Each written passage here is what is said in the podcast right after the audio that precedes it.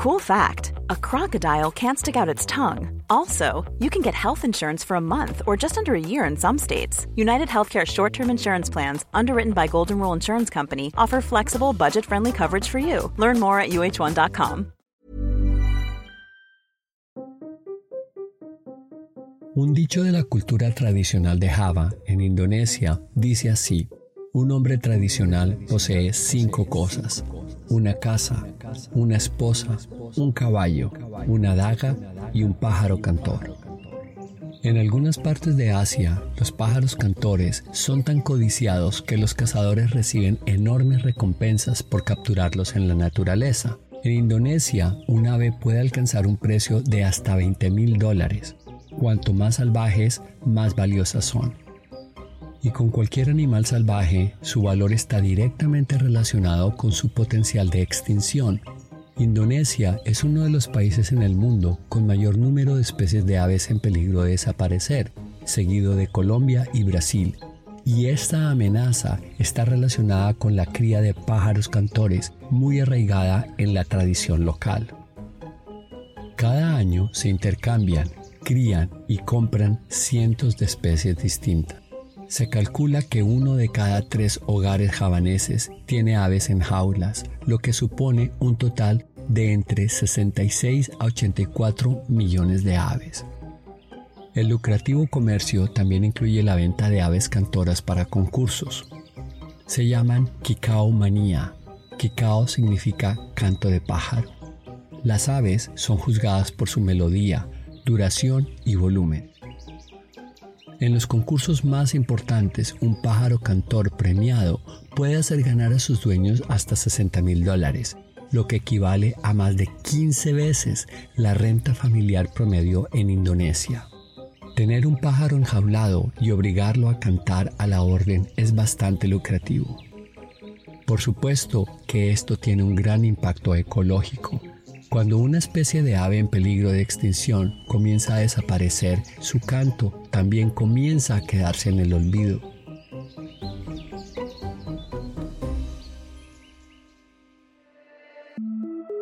Todos tenemos una relación única con la soledad. Algunos la disfrutan, otros la sufren. Pero, ¿qué significa realmente estar solo? Soy Guillermo Serrano, profesor en la Universidad Canada West en la ciudad de Vancouver te invito a que juntos exploremos la soledad a través de la historia, la ciencia, la cultura, la economía y el arte. Juntos en soledad.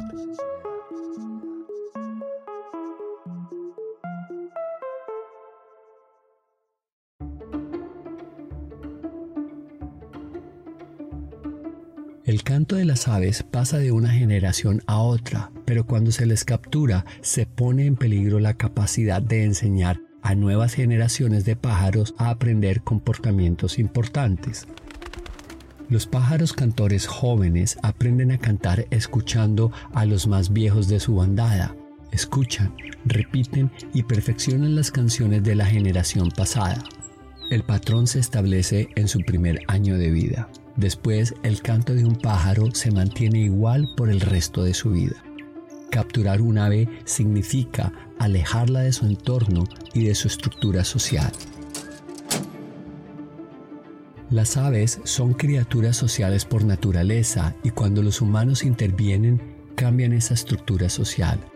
Las personas ricas y poderosas compran pájaros para escuchar su melodía, un canto solitario que solo escuchan los captores. Sin embargo, el canto de un pájaro está hecho para llegar a los oídos de otras aves de su misma especie, y como muchos otros animales, las aves emiten sonidos para conectarse y acabar con su soledad.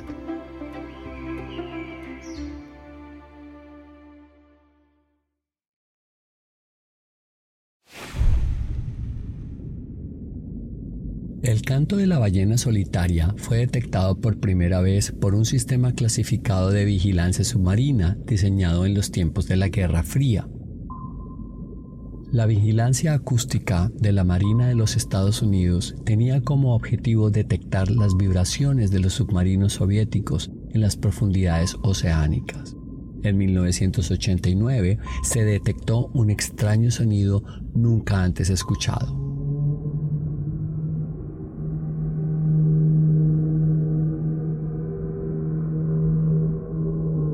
Sonaba mecánico, como elaborado por ejercicios militares, posiblemente de los rusos o quizás de los chinos. La revelación acústica fue monitoreada durante 12 años a partir de 1992. Se creyó que no podía provenir de una ballena, ya que el sonido tenía el doble de frecuencia que el canto de una ballena solitaria promedio. El oceanógrafo William Watkins de la institución oceanográfica Woods Hole rastreó el sonido con el sistema de vigilancia acústica de la Marina de los Estados Unidos. La especie que produjo aquel sonido era desconocida y con el paso de los años se pudo detectar un ligero cambio en su tonalidad. El doctor William Watkins llegó a la conclusión que aquel sonido no guardaba relación con otras especies de ballenas estudiadas.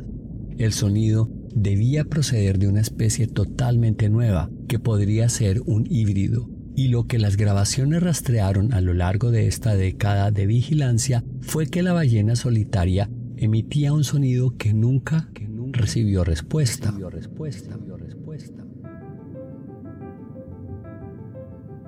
La ballena se llamó 52 por la frecuencia del sonido que emitía, el cual era de 52 Hz. Este sonido representa la melodía de la ballena más solitaria del océano. Son este tipo de cosas las que demuestran cuánto sabe la humanidad y cuánto desconoce. Era la frecuencia incorrecta para una ballena azul, y demasiado alta para un rocual común, los dos animales más grandes que han vivido sobre la Tierra. Ambos emiten sonidos muy bajos en el rango inferior de la audición humana, pero este sonido parecía estar fuera de lugar. Nadie había escuchado algo como esto. David Rothenberg ha tocado varias veces su clarinete para ballenas en alta mar. Es profesor de música y filosofía en el Instituto Tecnológico de Nueva Jersey. Investiga la musicalidad de los animales y el papel de la naturaleza en la filosofía. Sus alumnos se especializan sobre todo en la programación informática, negocios, ingeniería estructural y arquitectura. Sin embargo, están interesados en la clase de filosofía y música que David imparte. Entonces, ¿por qué toman estas clases de música o quizás de filosofía? Por un lado, tienen que tomar algunas clases fuera de su campo para obtener una educación general y los cursos que enseño son muy divertidos y populares. Al mismo tiempo, mis clases influyen en el futuro de sus trabajos, ya que muchos acabarán convirtiéndose en músicos e ingenieros de sonido.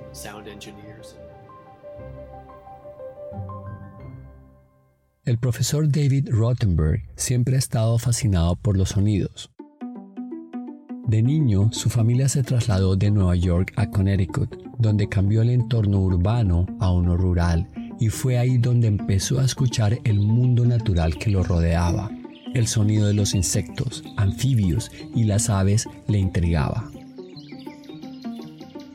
En una ocasión asistió a una conferencia en honor a Murray Schaffer, un compositor y ecologista acústico, y descubrió el término paisaje sonoro.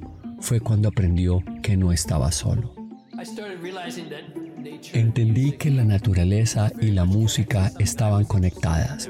Este tema me interesaba y había toda una comunidad de gente interesada en el tema, así que me sentí menos solo después de aquel acontecimiento. El mundo es una enorme composición musical que no cesa, sin principio y presumiblemente sin final, dijo Murray Schaffer. Las personas somos los espectadores de esta enorme y milagrosa sinfonía que se desarrolla a nuestro alrededor y tenemos la capacidad de mejorarla o destruirla podemos elegir entre generar ruido o producir sonidos hermosos. A veces se nos olvida escuchar a la naturaleza y como compositor David Rothenberg quiere cambiar eso.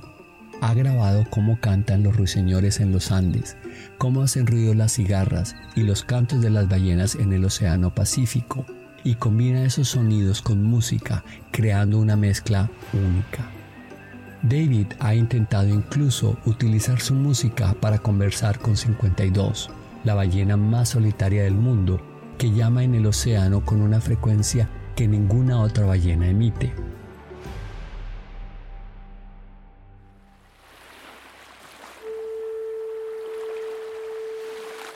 Cuando toca su clarinete sobre las aguas con la esperanza que 52 pueda oírlo, David Rottenberg quiere que la ballena más solitaria sepa esto, que no está sola, que no está sola, que no está sola.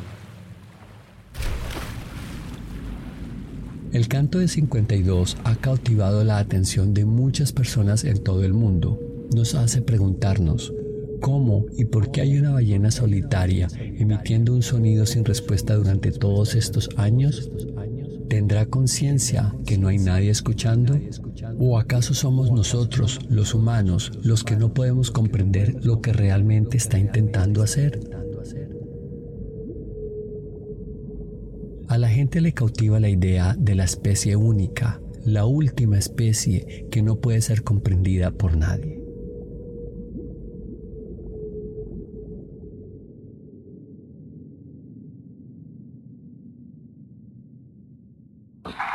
Uno de los grupos de pop más importantes en los últimos años es BTS, un boy band que empezó en Corea del Sur y que al día de hoy tiene fans literalmente en todas partes del mundo.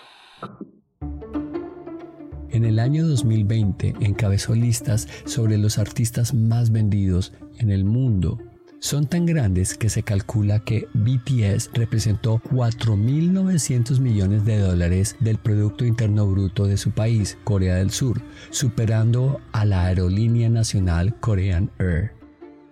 En el año 2015, solo tres años después de que BTS hiciera su álbum debut, la banda lanzó una canción llamada Wallian 52 sobre la ballena más solitaria del mundo. El mundo está tan gravemente solo que a veces simplemente debe guardar silencio, dice la letra.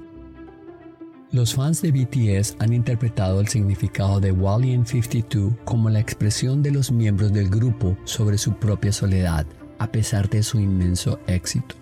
Welly 52 se ha convertido en la representación real de una soledad que puede sentirse a través del sonido y en el caso de BTS a través de las letras y la música. La soledad de la ballena ha captado la atención de otros famosos. El ecologista y actor Leonardo DiCaprio donó 50 mil dólares para financiar un documental sobre la ballena, The Loneliest Whale, The Search for 52, el Dr. William Watkins recopiló por más de una década información sobre esta ballena, concluyendo que no solo era única, sino inusual. Existen diversas teorías que explican la inusual situación de 52. Puede tratarse de una especie híbrida que terminó aislada debido a sus diferencias, separándose de su manada, o tal vez trata del último miembro de su especie. Quizás resulte difícil aceptar que tal vez se trate de una especie única en toda la extensión oceánica, escribieron Watkins y sus colegas en el artículo del año 2004, el cual generó un enorme interés por la ballena solitaria. Sin embargo, a pesar de un seguimiento exhaustivo durante todo el año, solo se ha encontrado que emite su llamado una vez al año. Siendo al parecer la única especie de su clase, hay mucho que aún desconocemos.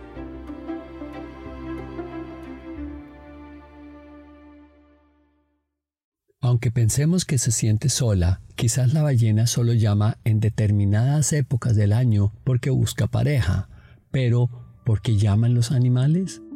Puede ser para buscar a otros, para encontrar pareja, para cazar, las ballenas son sociables, cazan y viajan en grupos conocidos como manadas. Las ballenas emiten chasquidos por diferentes motivos. Puede ser para navegar e identificar su entorno físico. Sus ondas sonoras rebotan en un objeto y esto les permite reconocer su forma. Estos sonidos también les ayudan a identificar si otra criatura del océano es amiga o enemiga.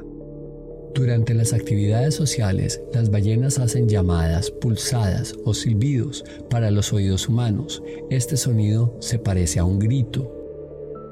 Los humanos han observado diferentes dialectos dentro de las diferentes manadas de ballenas, lo que les permite averiguar si otra ballena forma parte de su grupo social. Para la ballena solitaria 52 no hay manada a la cual llamar.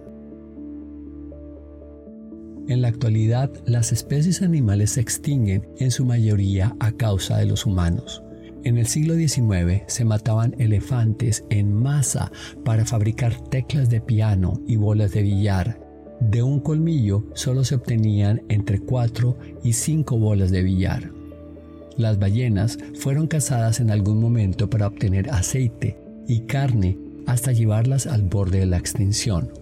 Hasta la década del año 1960 se mataban cientos de ballenas al año. Los científicos empezaron a aprender que el canto de las ballenas, al igual que el de los pájaros, no es solo ruido en la naturaleza, sino en realidad complejos medios de comunicación entre animales.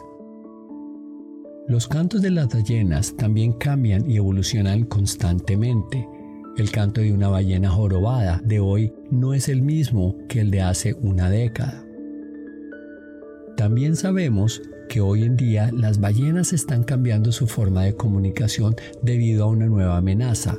Con cada vez más contenedores marítimos y cruceros en el océano, su canto también cambia. Las ballenas jorobadas reducen o dejan de cantar cuando hay barcos cerca. Cuando no pueden emitir ningún sonido, su comunicación entre ellas se detiene fue la complejidad del sonido que emiten las ballenas lo que cambió nuestra comprensión de ellas.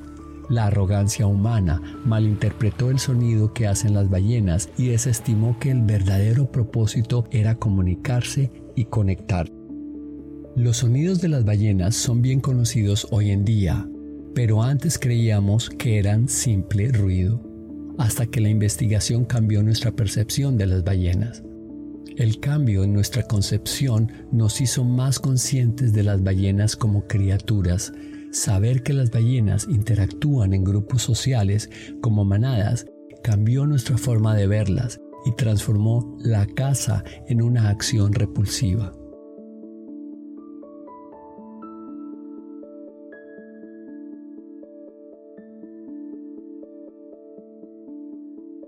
Hacemos cuando solo queda un último animal de una especie? Hasta hace poco, la única forma de preservarlo era, irónicamente, matando al único miembro y utilizar su piel para generar una versión sintética del animal que pudiera existir para siempre. Una de las salas más tristes de cualquier museo se encuentra en la Gran Galería de la Evolución de París. El museo se inauguró en el año de 1889 y cuenta con cuatro pisos de historia natural, incluyendo la sala de especies amenazadas y extintas en la tercera planta. Tiene cerca de 260 animales extintos debido a la intervención humana. Entre los animales taxidermados figuran el emú negro y el cuaga, una cebra que solo tiene rayas en la cabeza. Hay un tigre de Tasmania y una mariposa azul cerces. También hay un ciervo chomburg, un animal que fue perseguido debido a su elaborada ornamenta en forma de cesta. La población salvaje murió por exceso de caza en 1932. Sin embargo, 60 años después, en 1991, un camionero en Laos encontró una extraña cornamenta en el suelo. Se comprobó que la cornamenta era reciente y fresca gracias al análisis de sangre. La conclusión, al menos uno, posiblemente una pequeña manada de ciervos Schomburg, aún permanece en una zona remota del centro de Laos. El descubrimiento de un animal que durante mucho tiempo se creyó perdido es a la vez una bendición y una maldición. La última vez que se vio al carricerrín cejinegro de Indonesia fue hace 170 años. Ninguna otra ave asiática ha estado desaparecida durante tanto tiempo como esta especie en particular, ya que fue vista por primera vez en 1845. Pero en octubre del año 2022, durante la pandemia, un ave que nunca había sido vista por los habitantes de la zona del sudoeste de Indonesia fue capturada en el bosque y mantenida en cautiverio. Tras compararlo con el espécimen depositado en un centro de biodiversidad de los Países Bajos, se llegó a la conclusión que tras 170 años desaparecido, el carricerrín cejinegro había sido encontrado de nuevo es una sensación casi indescriptible, es una mezcla de sentimiento de felicidad e incredulidad. El ontólogo Panji Gusti de Indonesia dijo que debido a la cuarentena de la pandemia del año 2020, nadie pudo viajar para ver realmente el ave. Cuando se hizo el descubrimiento hubo preocupación, ha sido un misterio para el mundo de la oncología durante muchos años, por lo que no solamente estamos felices, sino también preocupados. Cuando se encuentra el único ejemplar de fauna o flora, lo que hacen los científicos es recopilar toda la información posible de forma no invasiva, mantenerlo a salvo y devolverlo a su hábitat.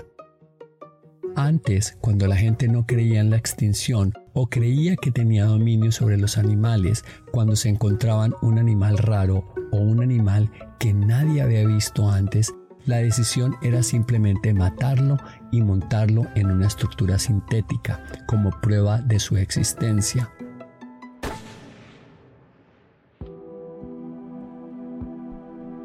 Hoy en día, los expertos también son reacios a mantener en cautividad a un animal raro, sobre todo si solo se encuentra uno de su especie. Sabemos que existió en estado salvaje, aunque solo quede uno, así que siempre es mejor dejar que siga en estado salvaje. Pero devolver algo raro a la naturaleza también tienta el comportamiento humano en cuanto se supo que había encontrado un ave que no se había visto en 170 años, la gente empezó a preguntar por su ubicación y ahora el ave está siendo cazada. Los pájaros cantores son enjaulados por coleccionistas que quieren aliviar su propia soledad, cree Panji, y llevar la naturaleza hasta el interior de su casa. Quieren estar conectados con la naturaleza, pero tomaron la vía rápida traen la naturaleza a su casa de la forma más dañina, con el único propósito de acabar con su soledad. Desde el interior de su casa, Panji ve a los pájaros enjaulados de sus vecinos. No quieren que te lleven a un sitio y te obligan a cantar para alguien el resto de tu vida. Hay una razón por la que cantan. Están cantando porque quieren conectar con otros en el mundo. Cantan para atraer parejas. Los pájaros cantan para anunciar su soledad y encontrar a otros. Los humanos coleccionan pájaros para acabar con su propia soledad. La pandemia nos llevó a conectarnos con la naturaleza. Obligados a permanecer bajo techo, muchos salieron a la calle a ser más conscientes de los sonidos e imágenes el profesor Rothenberg del Instituto de Tecnología de Nueva Jersey observa un enorme aumento en el número de personas que graban sonidos de la naturaleza y hacen melodías con ellos. Algunos lugares al aire libre se llenan de gente que graban lo que oyen a su alrededor.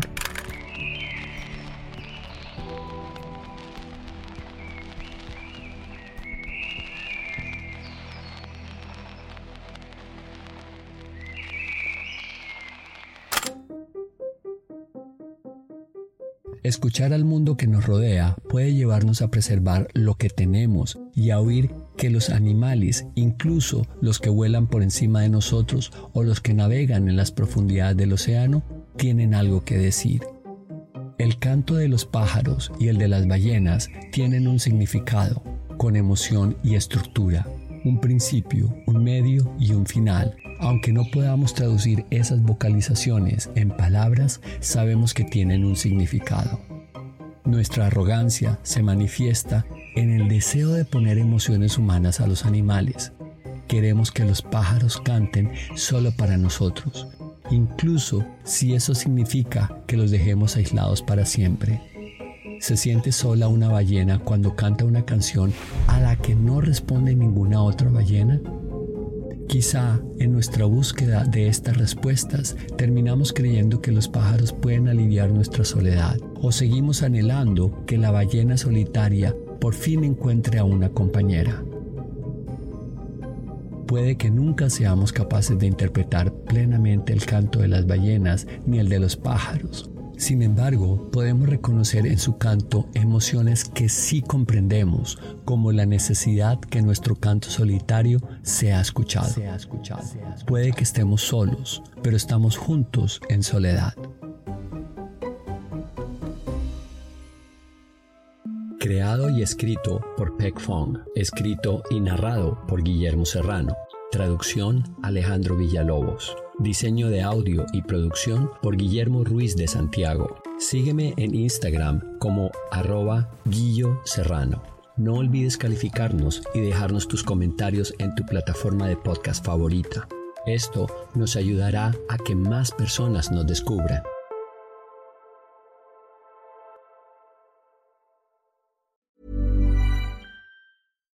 If you're looking for plump lips that last, you need to know about Juvederm lip fillers. With Juvederm Volbella XC and Juvederm Ultra XC, your lip look, whether it's subtle or bold, can last up to one full year with optimal treatment and no additional maintenance. Find a licensed specialist and see if it's right for you at juvederm.com today. That's J U V E D E R M.com. Add fullness to lips in adults over 21 with Juvederm Volbella XC or Juvederm Ultra XC. Do not use if you have severe allergies or a history of severe allergic reactions, or if you're allergic to lidocaine or the proteins used in Juvederm. Tell your doctor if you have a history of scarring or taking medicines that decrease the body's immune response or that can prolong bleeding. Common side effects include injection site redness, swelling, pain, tenderness, firmness, lumps, bumps, bruising, discoloration, or itching. As with all fillers, there's a rare risk of unintentional injection into a blood vessel, which can cause vision abnormalities, blindness, stroke, temporary scabs, or scarring. For full important safety information, visit juvederm.com.